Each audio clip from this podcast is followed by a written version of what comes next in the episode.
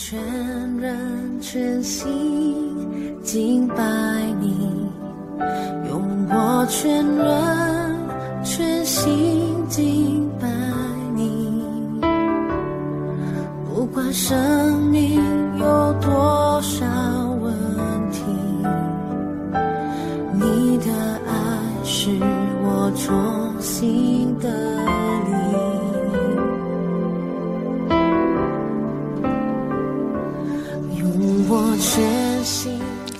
亲爱的弟兄姐妹，大家早安！好朋友们，大家好！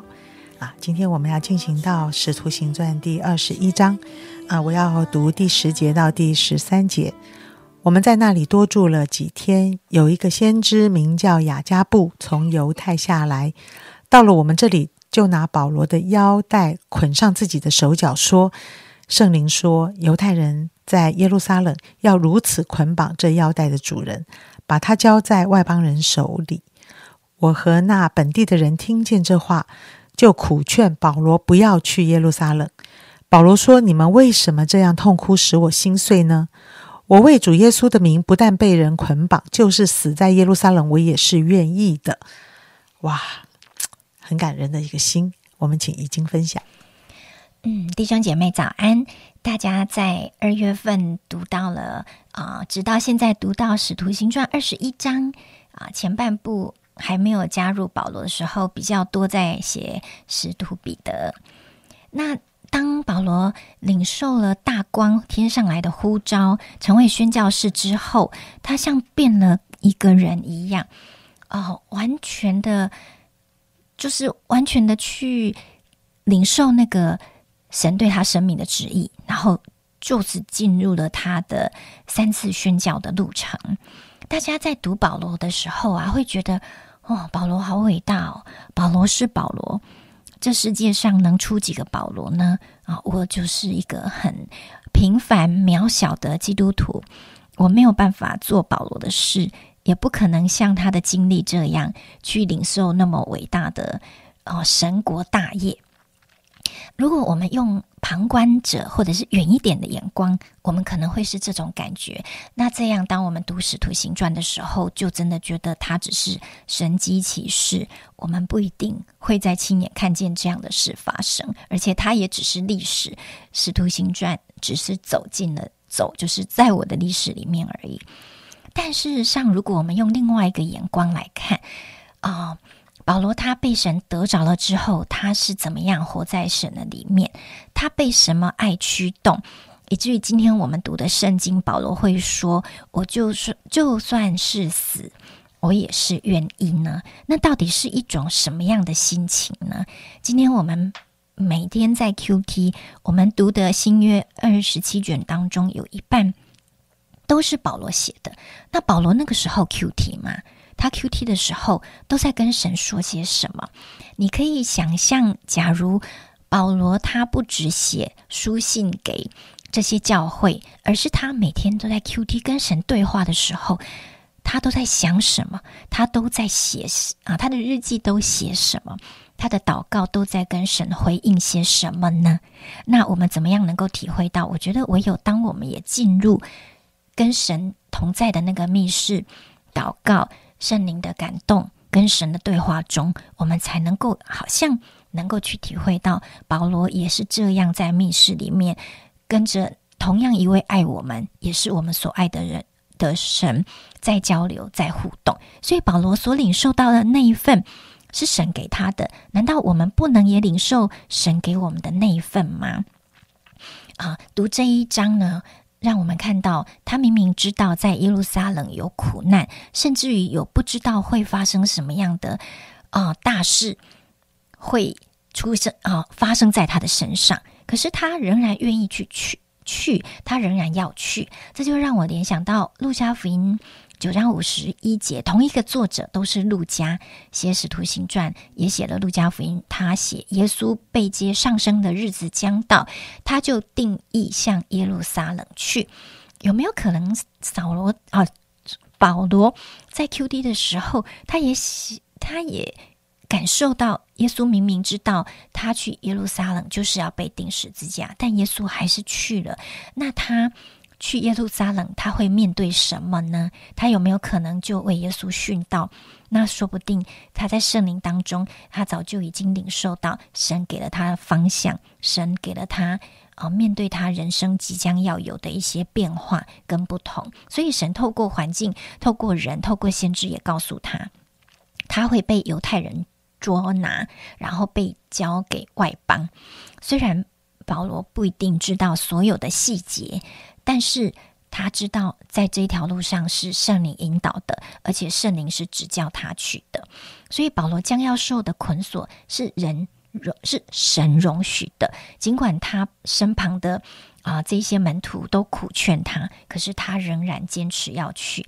他不是好像嗯没有任何计划的，然后随性的就我们现在说入坑，不是，他是知道神将来要透过这个过程带他到。罗马去传福音，想想看，再用另外一个角度，如果今天你是路加，跟随保罗三次的宣教路程，而且替他写宣教日志，甚至于陪伴保罗走到人生的最后一刻，看着他为主殉道，那你会如何为保罗写他人生的终结呢？你会如何定义保罗这个人的人生呢？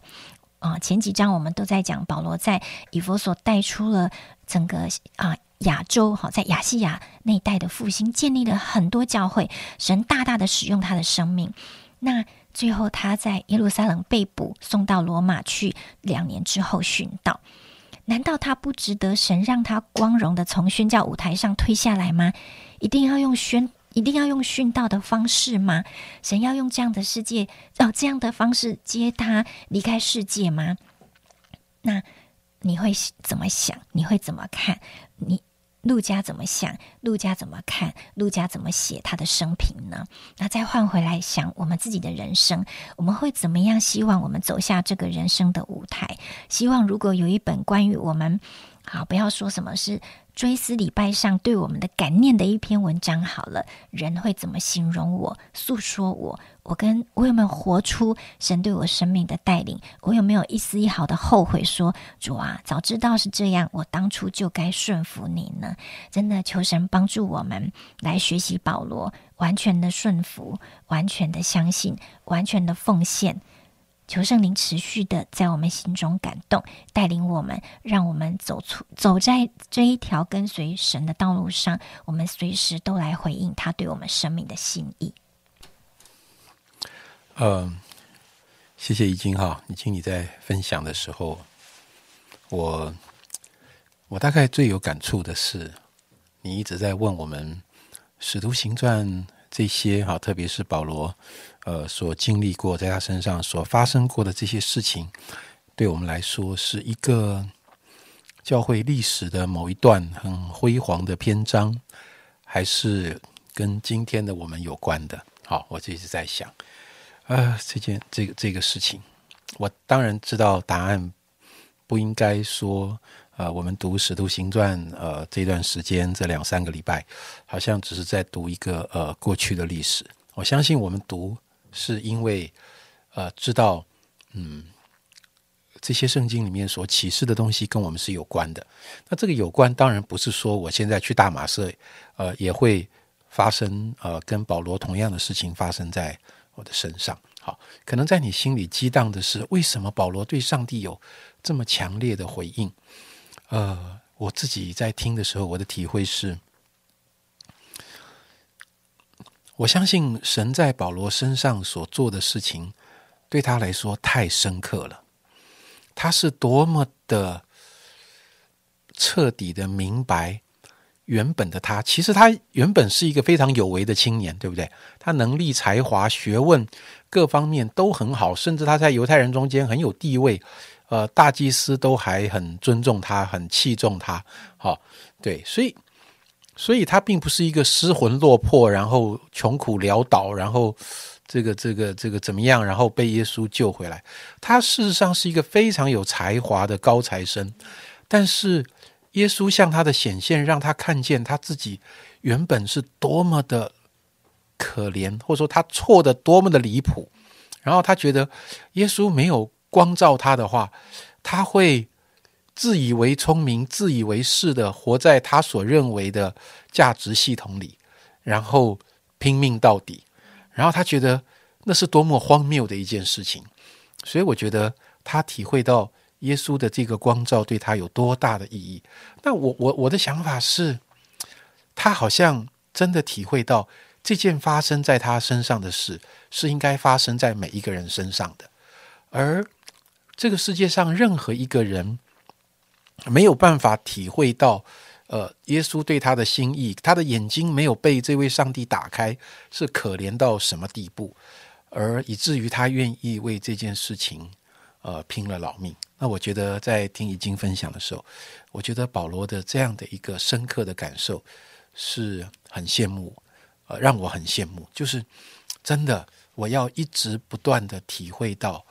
啊，耶稣在我生命中的那个价值是这么这么的呃深刻，这么这么的呃重要啊！不然的话，我觉得我的生命里没有没有其他的动力，好吗？OK，杨姐带我们祷告好吗？